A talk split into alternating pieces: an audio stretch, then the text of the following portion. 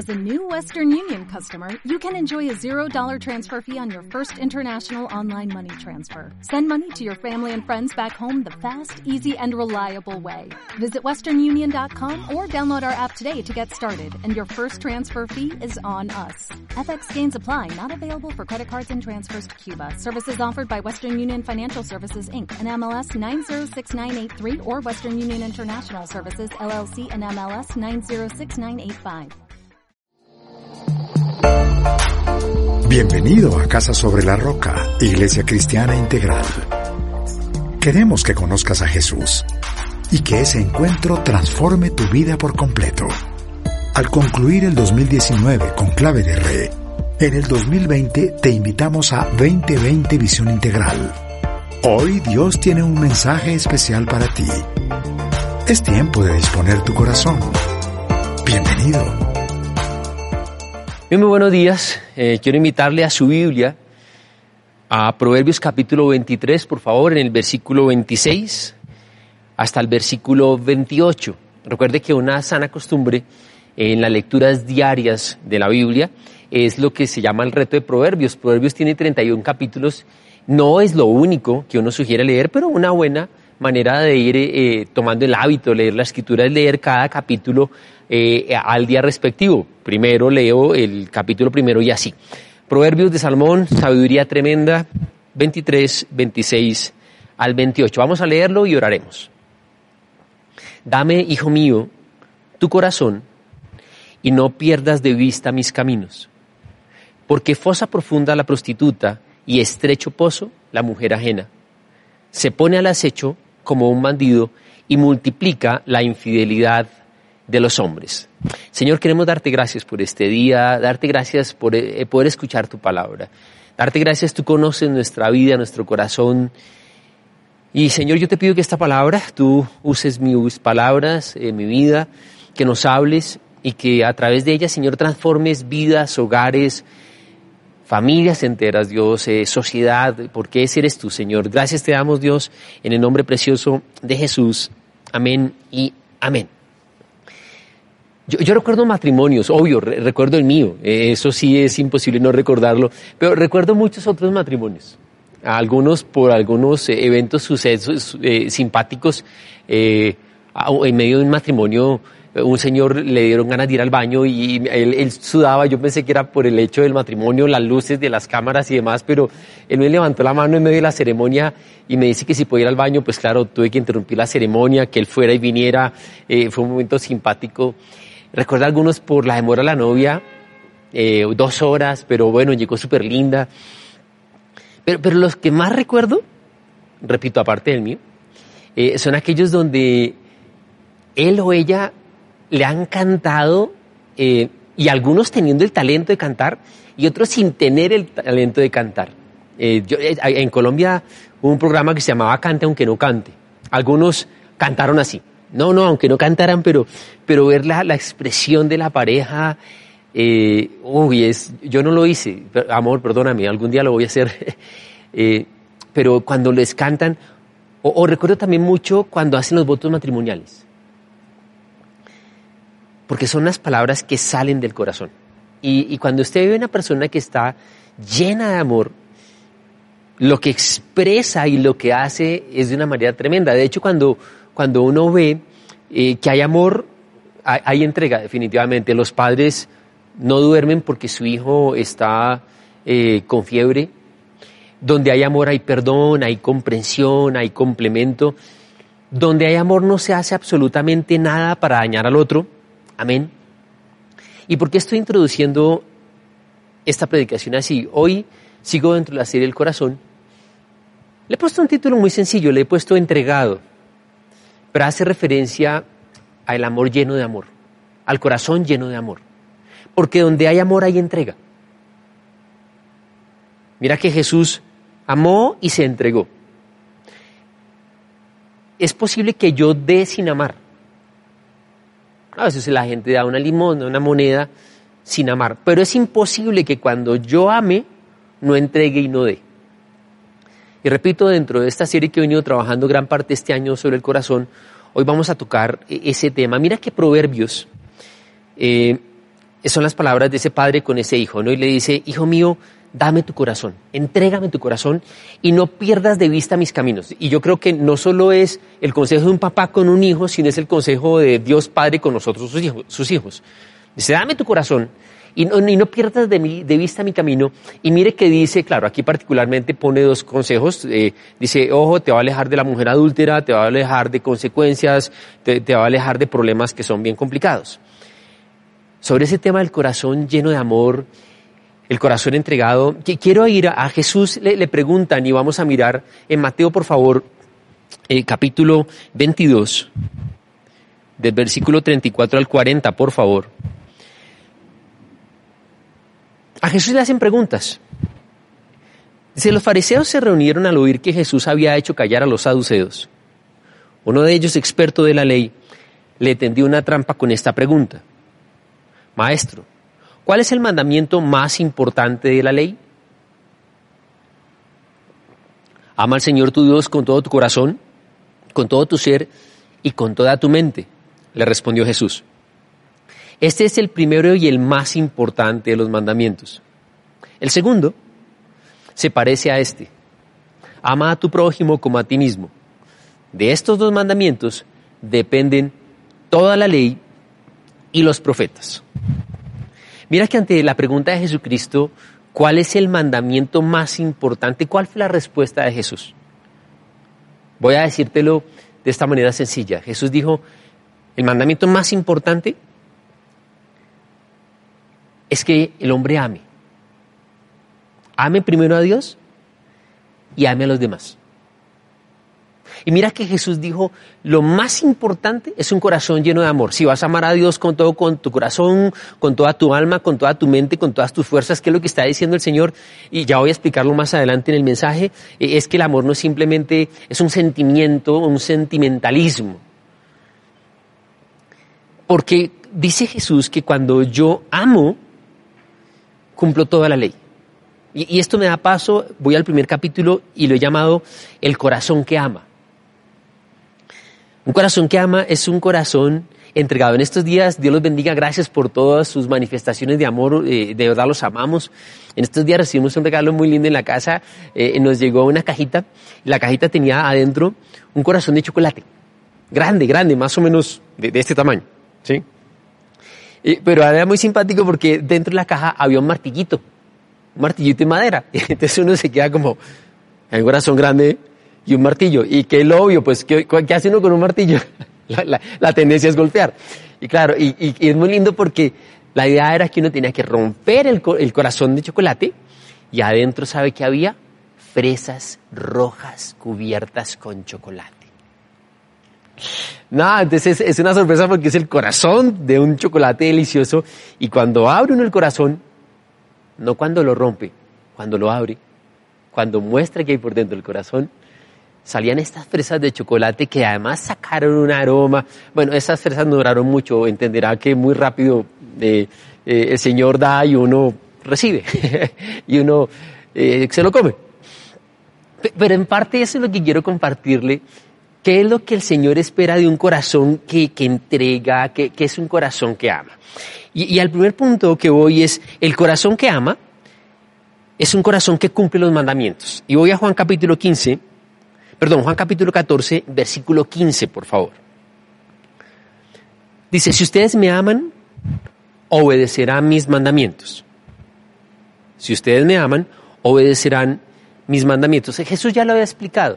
Jesús ya había dicho ante la pregunta del maestro de la ley, ¿cuál es el mandamiento más importante? Jesús dijo, que el hombre ame a Dios y que el hombre ame al hombre, ame a su prójimo, porque cuando esto hace, cumple toda la ley y todos los mandamientos. Y lo primero que uno tiene que entender es que amar es un mandamiento. Y un corazón que ama, un corazón entregado, es un corazón que cumple los mandamientos de Dios. Bien, si Dios dice que amar es el mandamiento más importante, cuando yo no amo, ¿qué estoy haciendo? Pues estoy pecando. Porque amar es un mandamiento. Y no solo es que cuando yo no amo, estoy pecando, sino que alguna gente dice es que yo no puedo amar. Jamás el Señor me va a pedir a mí algo que yo no pueda cumplir. Nunca lo hace. Piénsalo de una manera muy sencilla. Cuando yo amo, cumplo todos los mandamientos. Tuve un profesor de cálculo en la universidad muy bueno. siempre me habían enseñado cálculo y álgebra aprendiéndome las fórmulas matemáticas, que sé que hay que aprendérselas, lo entiendo. Pero este profesor de cálculo me enseñó a entender la matemática y un día en una conversación que tuve con él me decía, es que esto es fácil, Mario. Si tú entiendes, no vas a tener que aprenderte de memoria. Si yo entiendo, no tengo que aprender de memoria. Y entendí que muchas veces mi método de estudio no fue el adecuado porque yo aprendía de memoria para presentar un examen, un parcial, pero después de terminar el parcial, el examen, se me olvidaba. Pero cuando me preocupé por entender, veo que pasa el tiempo y todavía eso está grabado. Y mira que lo que el Señor dice es muy sencillo. Los mandamientos están. Pero tú debes preocuparte por amar. Cuando tú amas, la consecuencia es que vas a cumplir los mandamientos. Cuando amas a Dios, vas a honrarlo a Él, vas a honrar su día. Cuando amas a los demás, pues no les vas a mentir, no los vas a maltratar, no vas a matar. Es un corazón que ama, es un corazón que cumple los mandamientos. Segundo, es un corazón que decide hacerlo. ¿Hacer qué? Amar porque no solo el amor es un mandamiento, sino el amor es una decisión. Mira 1 Corintios 14.1. Empeñense en seguir el amor y ambicionen los dones espirituales, sobre todo el de profecía. Y nota que Pablo cuando viene hablando en estos capítulos 12, 13 y 14, 1 Corintios de los dones espirituales y hablando del amor en el capítulo 13 que es precioso, Pablo dice, Ustedes deben empeñarse en seguir el amor. ¿Qué, es empeñar? Empeñar es una decisión voluntaria que yo hago. Entonces dice, tú tienes que empeñarte en seguir el amor. No, Pablo no está diciendo, y más adelante hoy lo voy a tocar también, que no es, ustedes deben esperar hasta que tengan el sentimiento de amar. Eh, eh, mira que en el punto anterior voy entendiendo que el amor es un mandamiento, que el corazón entregado, el corazón que ama, cumple la ley, pero también me está diciendo que el corazón que ama toma la decisión de amar. Amén. Es decir, esto no es que ocasionalmente surja un sentimiento de amor. Esto no es lo que ocurre con los jóvenes, a veces que simplemente dicen, oye, no, imagínense que este fin de semana estuve con unos amigos y conocí una vieja y me enamoré. No, no, no, no, no, no tú no te enamoraste. O sea, ah, ah, hubo una atracción física, pero tú no te enamoraste. Para enamorar tiene que haber conocimiento de la persona, de sus sentimientos, de sus planes y demás.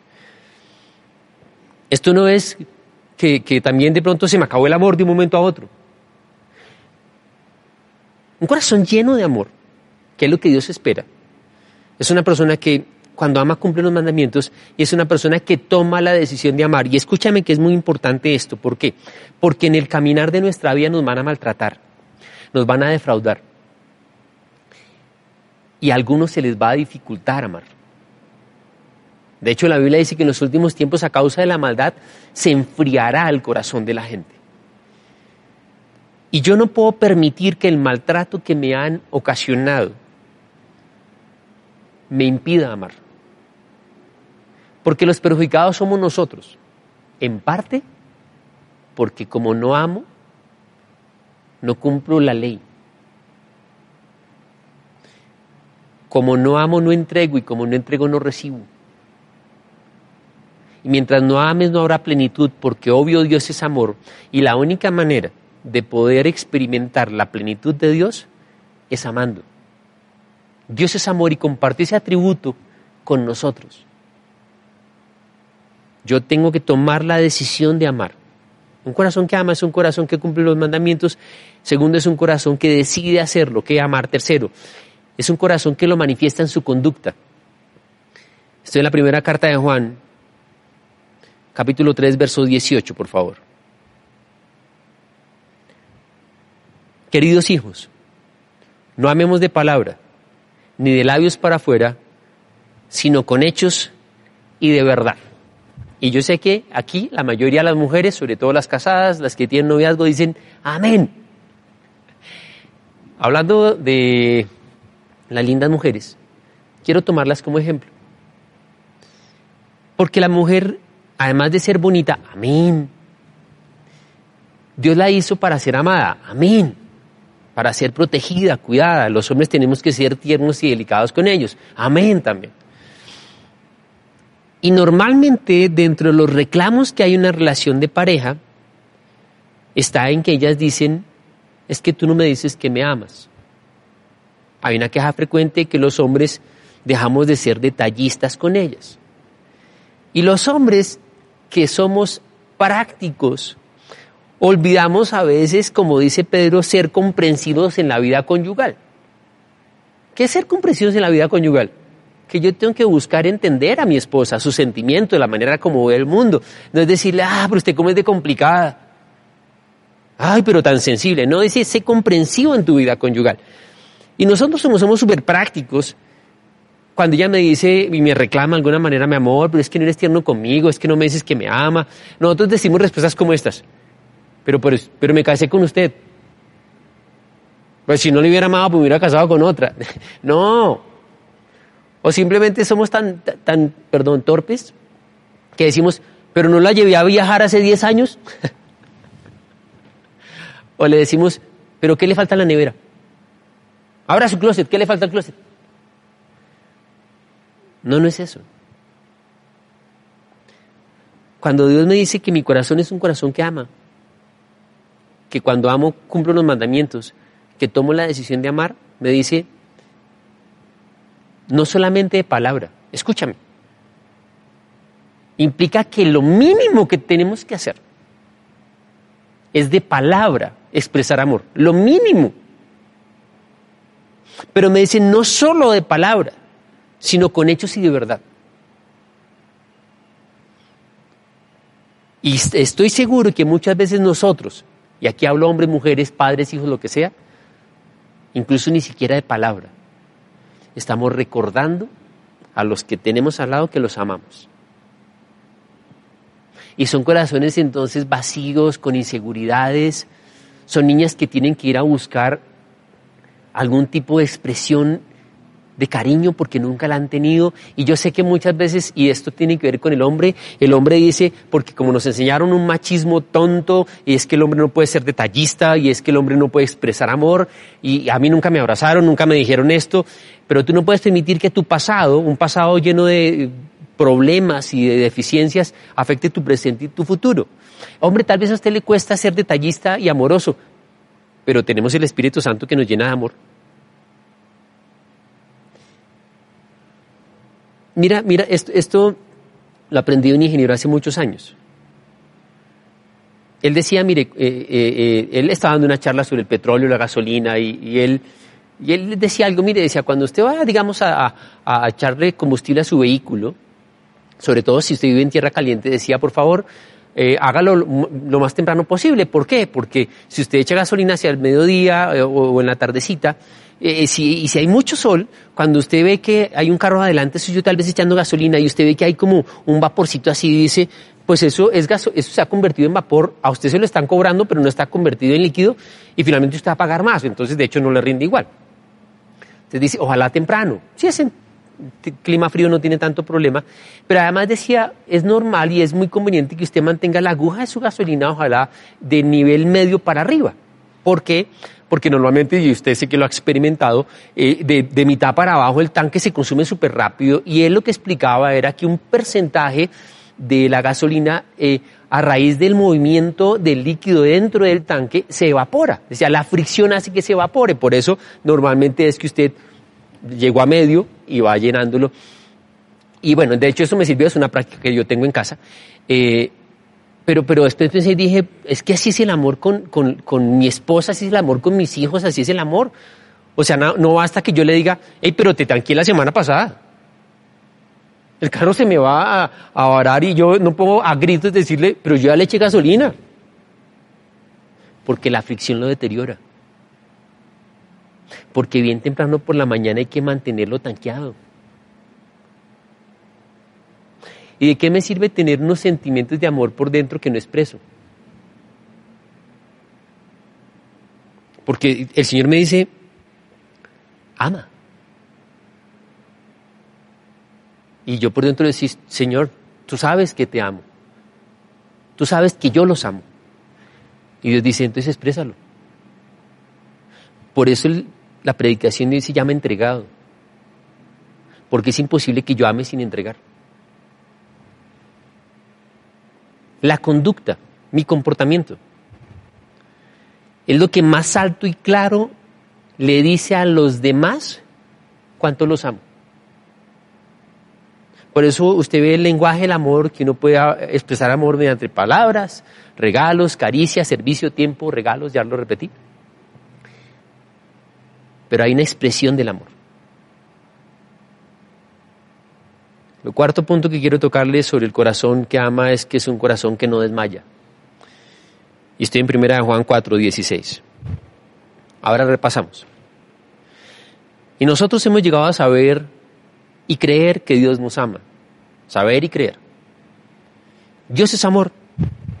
El que permanece en amor, permanece en Dios y Dios en él. Y, y mira, vamos repasando estos puntos. Te lo voy a resumir de esta manera. He utilizado para cada titulito una frase, pero puedo decírtelo puntualmente. El amor es un mandamiento. Por eso el corazón que ama es una persona que cumple las leyes, cumple los mandamientos. Segundo, el amor es una decisión. ¿Qué te estoy diciendo? El corazón que ama es una persona que decide. ¿Decide qué? Decide amar. Tercero, el amor es una conducta. Entonces, por eso dije el tercer punto, el amor, el corazón que ama, lo manifiesta en su conducta. Y cuarto, el amor debe ser permanente. Por eso he dicho, no desmaya. ¿Qué dice Juan? Dice, el que permanece en amor, permanece en Dios y Dios en él. Bien. Aún en medio de problemas, porque es que amar a los amigos, amar cuando todo está eh, bien es muy fácil.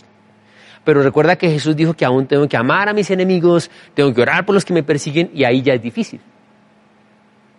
Y como el amor no parte de un sentimiento, no es el sentimiento de amar, sino la decisión de amar, ya voy a hablar de esto, yo tomo la decisión permanente de amar. Y escúchame lo que dice, dice, el que permanece en amor, permanece en Dios y Dios en él. Y te voy a decir algo muy sencillo. Si tú deseas que Dios llene tu hogar, esté en medio de tus relaciones personales, la clave es bien sencilla. Dios dijo, permanece en amor y cuando tú permaneces amando, Dios permanece contigo. Por eso el Señor dice que el amor vence todo temor, que es el vínculo perfecto. La única manera de tener una relación plena con Dios y con los demás es que mi corazón sea un corazón que ame, un corazón entregado. No hay otra. El corazón que ama es un corazón que cumple la ley.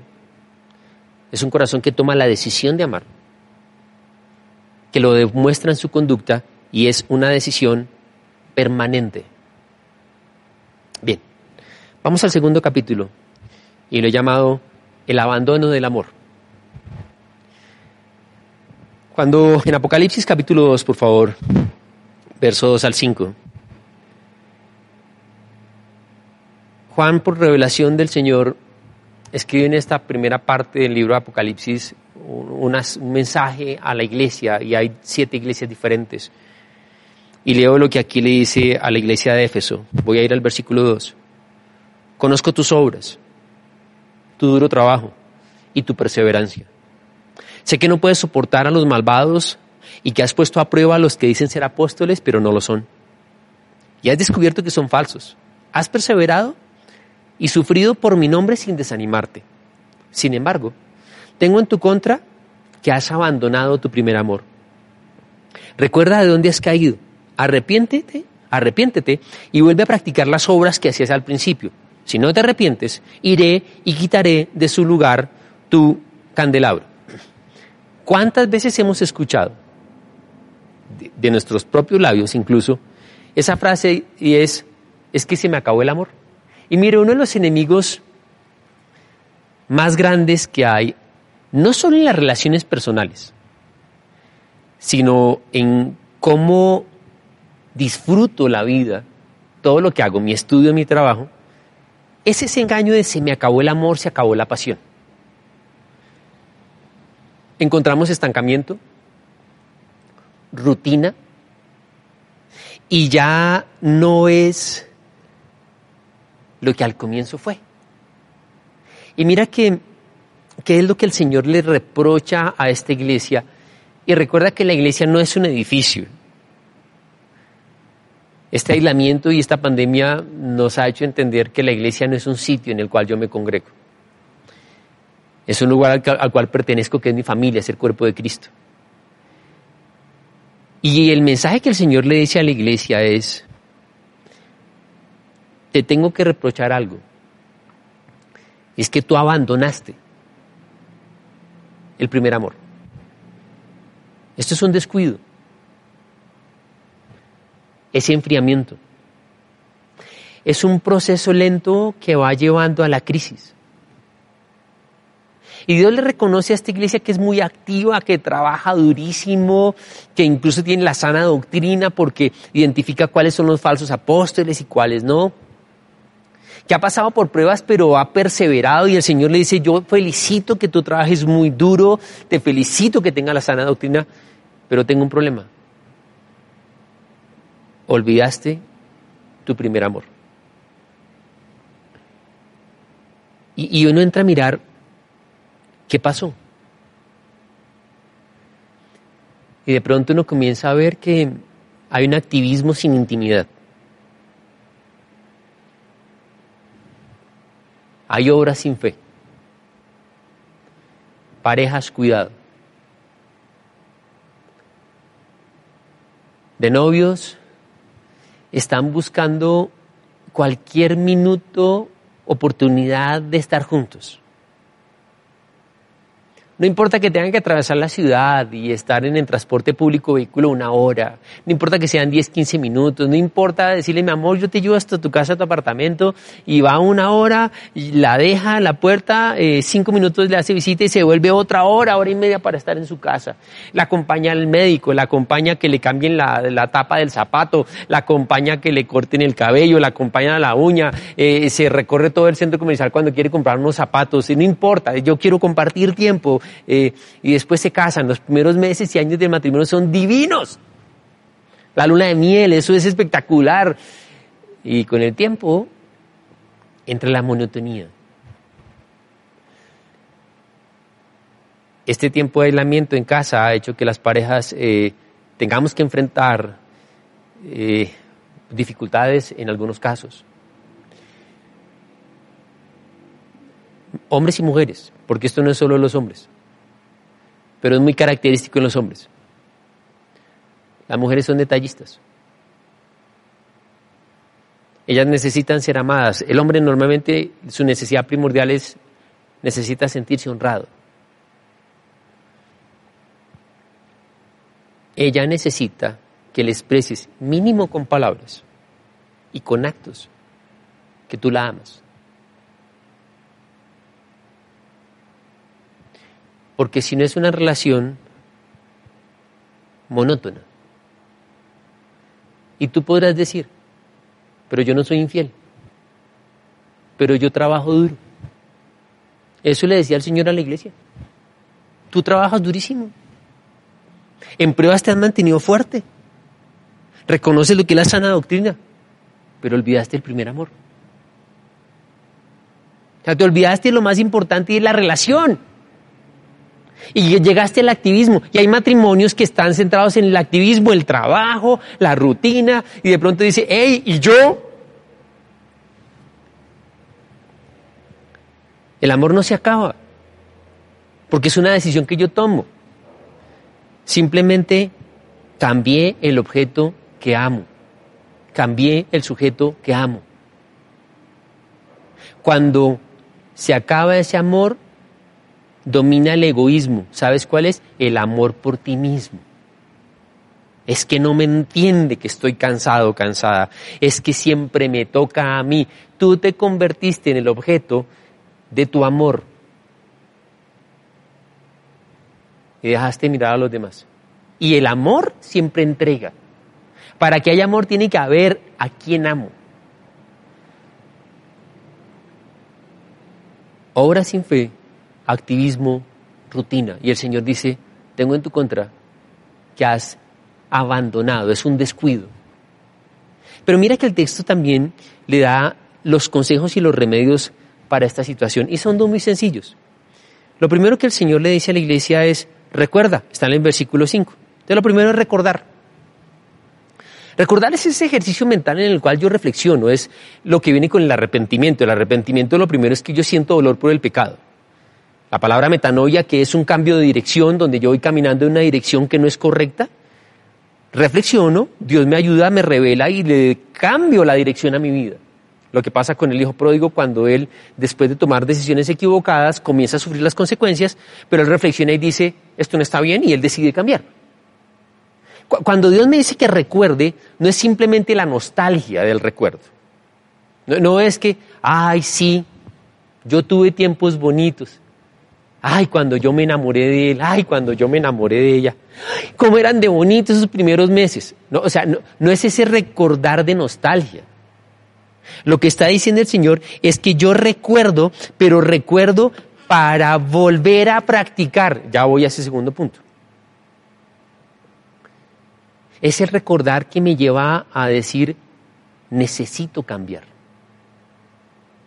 Por eso voy al segundo consejo y dices, vuelve a practicar. Voy a leerle versículo 5 otra vez. Dice, recuerda de dónde has caído, arrepiéntete y vuelve a practicar las obras que hacías al principio. Y entonces dice, ¿ya reflexionaste? ¿Cierto que esta no es la situación ideal? cierto que no es el matrimonio que tú querías, cierto que no es lo que anhelabas, cierto que no son las relaciones como deben llevarse. Dios dice entonces ahí reflexiona.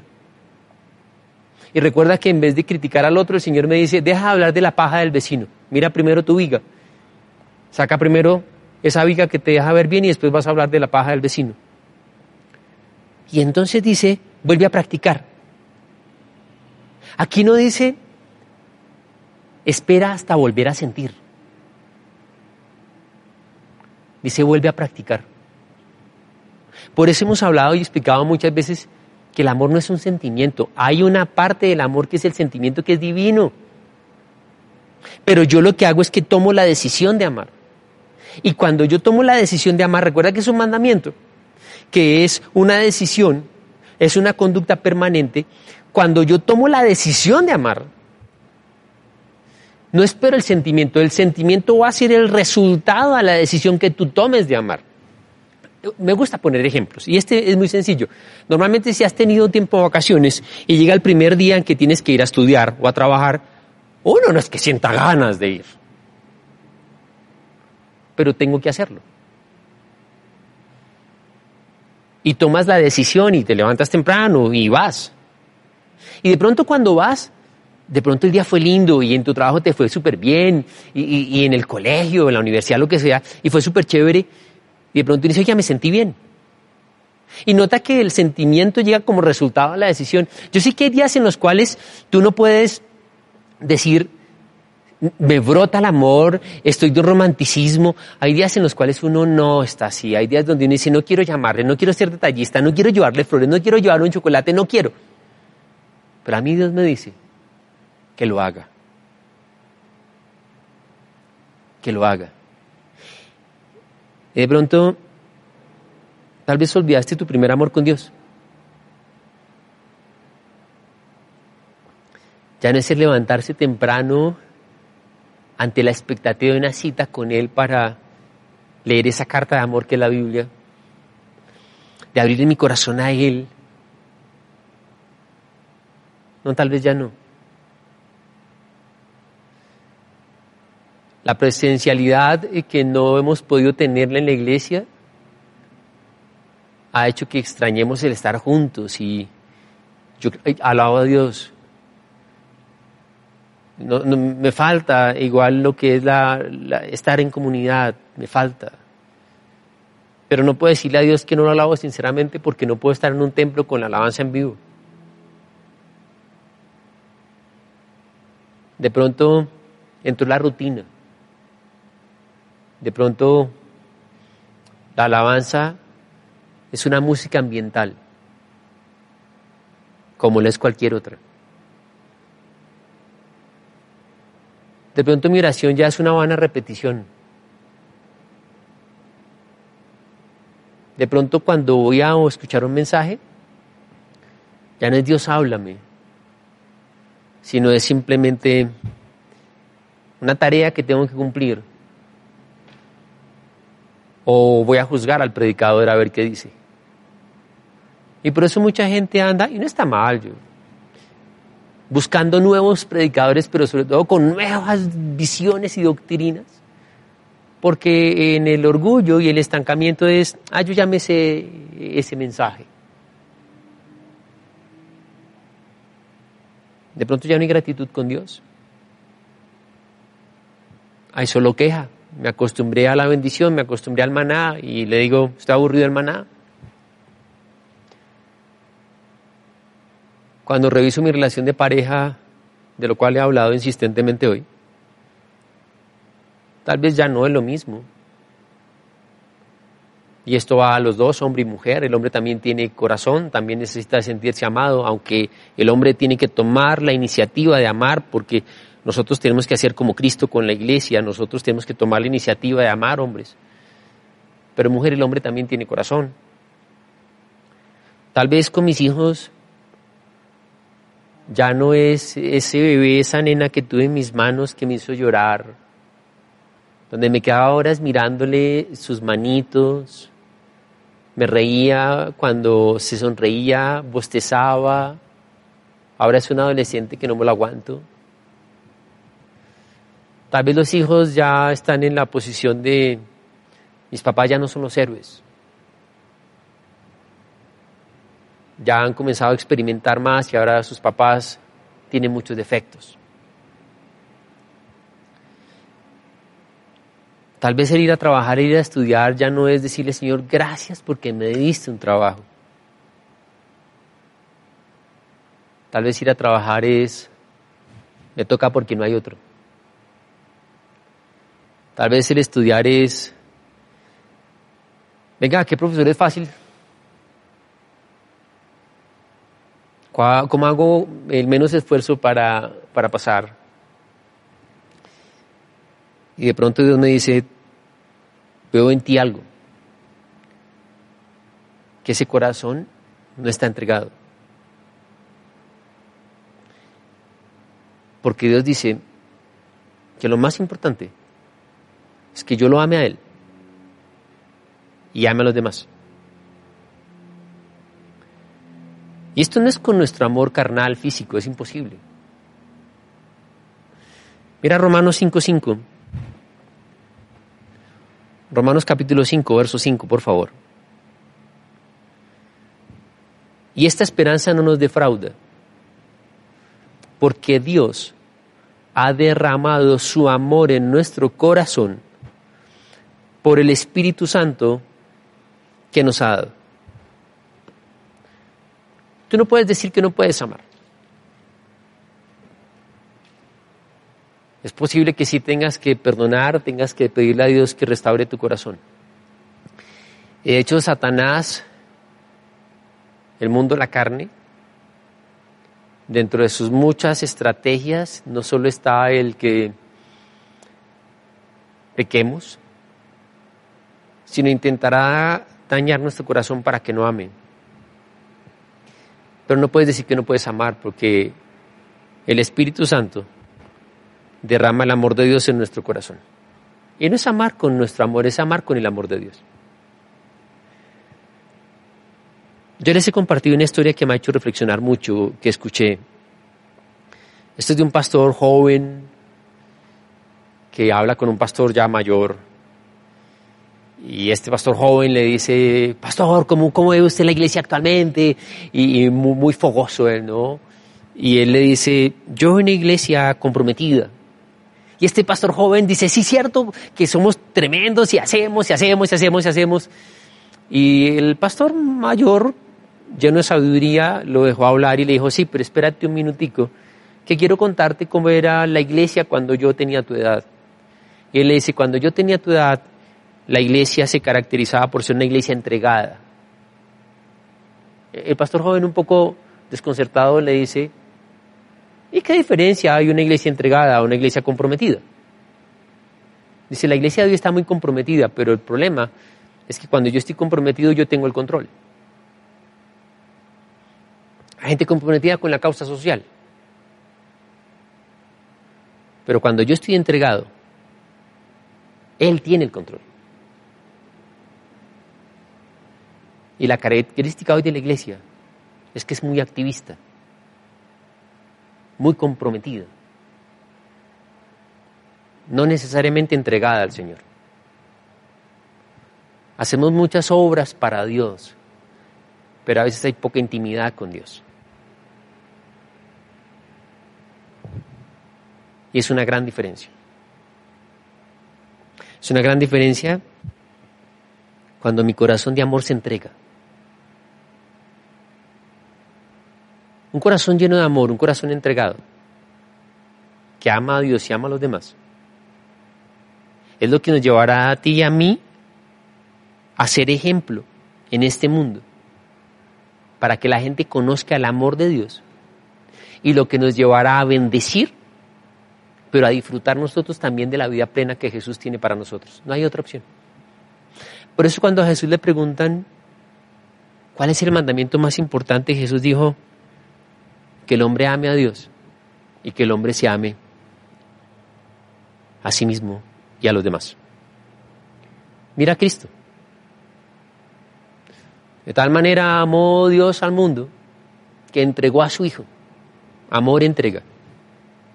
Jesús amó y por amor Jesús se entregó.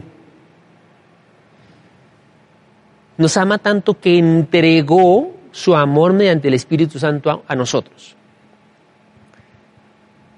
Y cuando Jesús estaba derramando gota a gota de su sangre en la cruz, estaba entregando su amor, entregando su vida.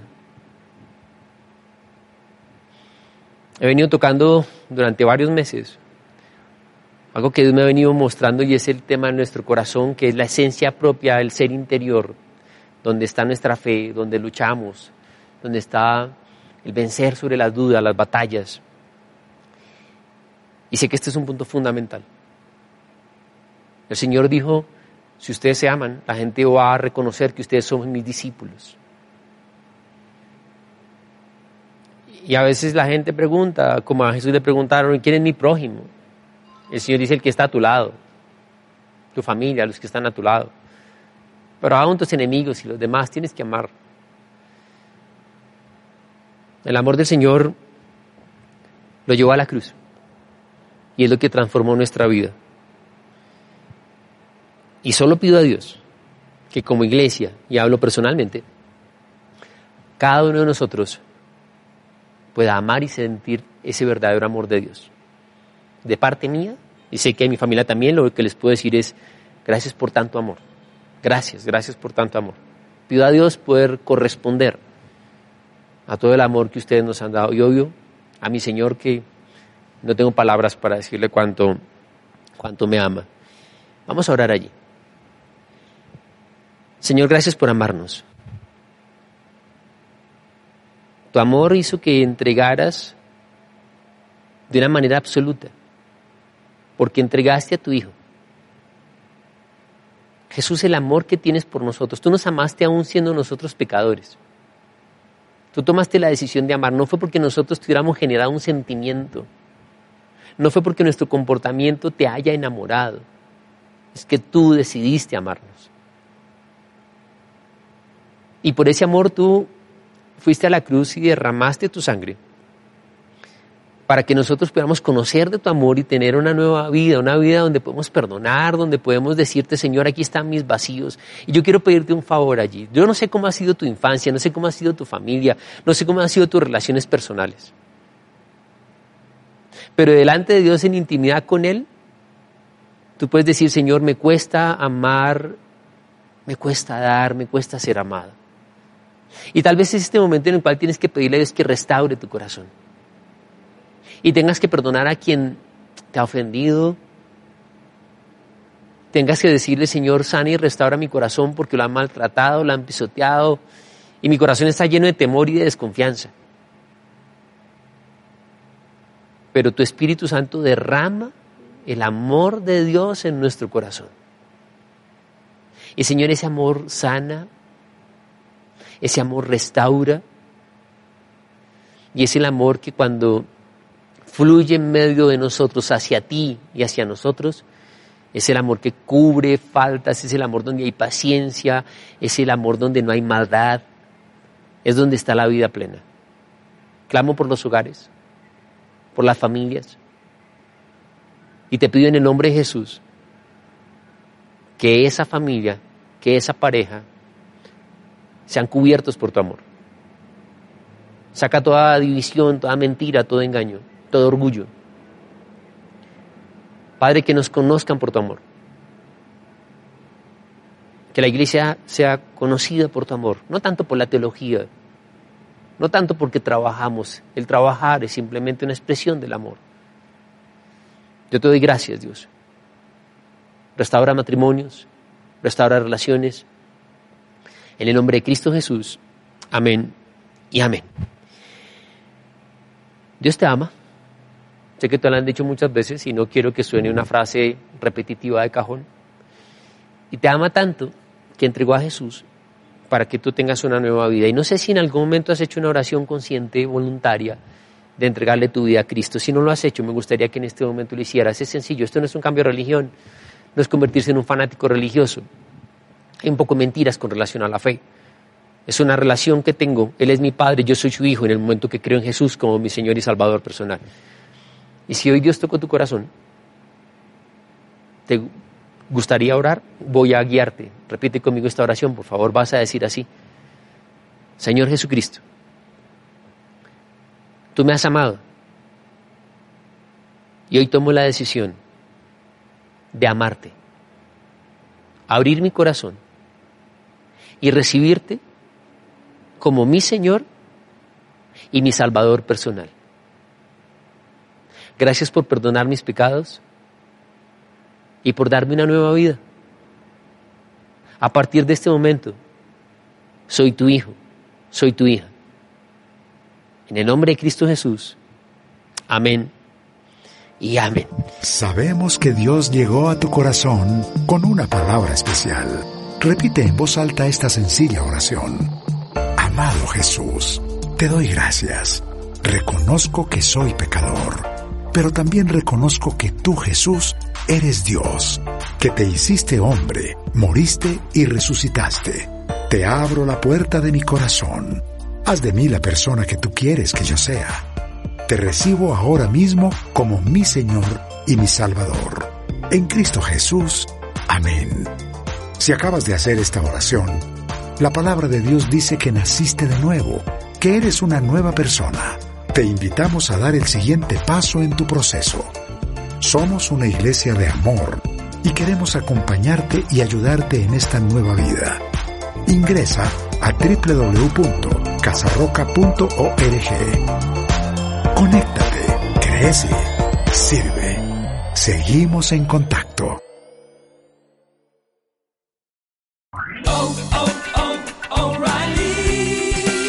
You need parts? O'Reilly Auto Parts has parts.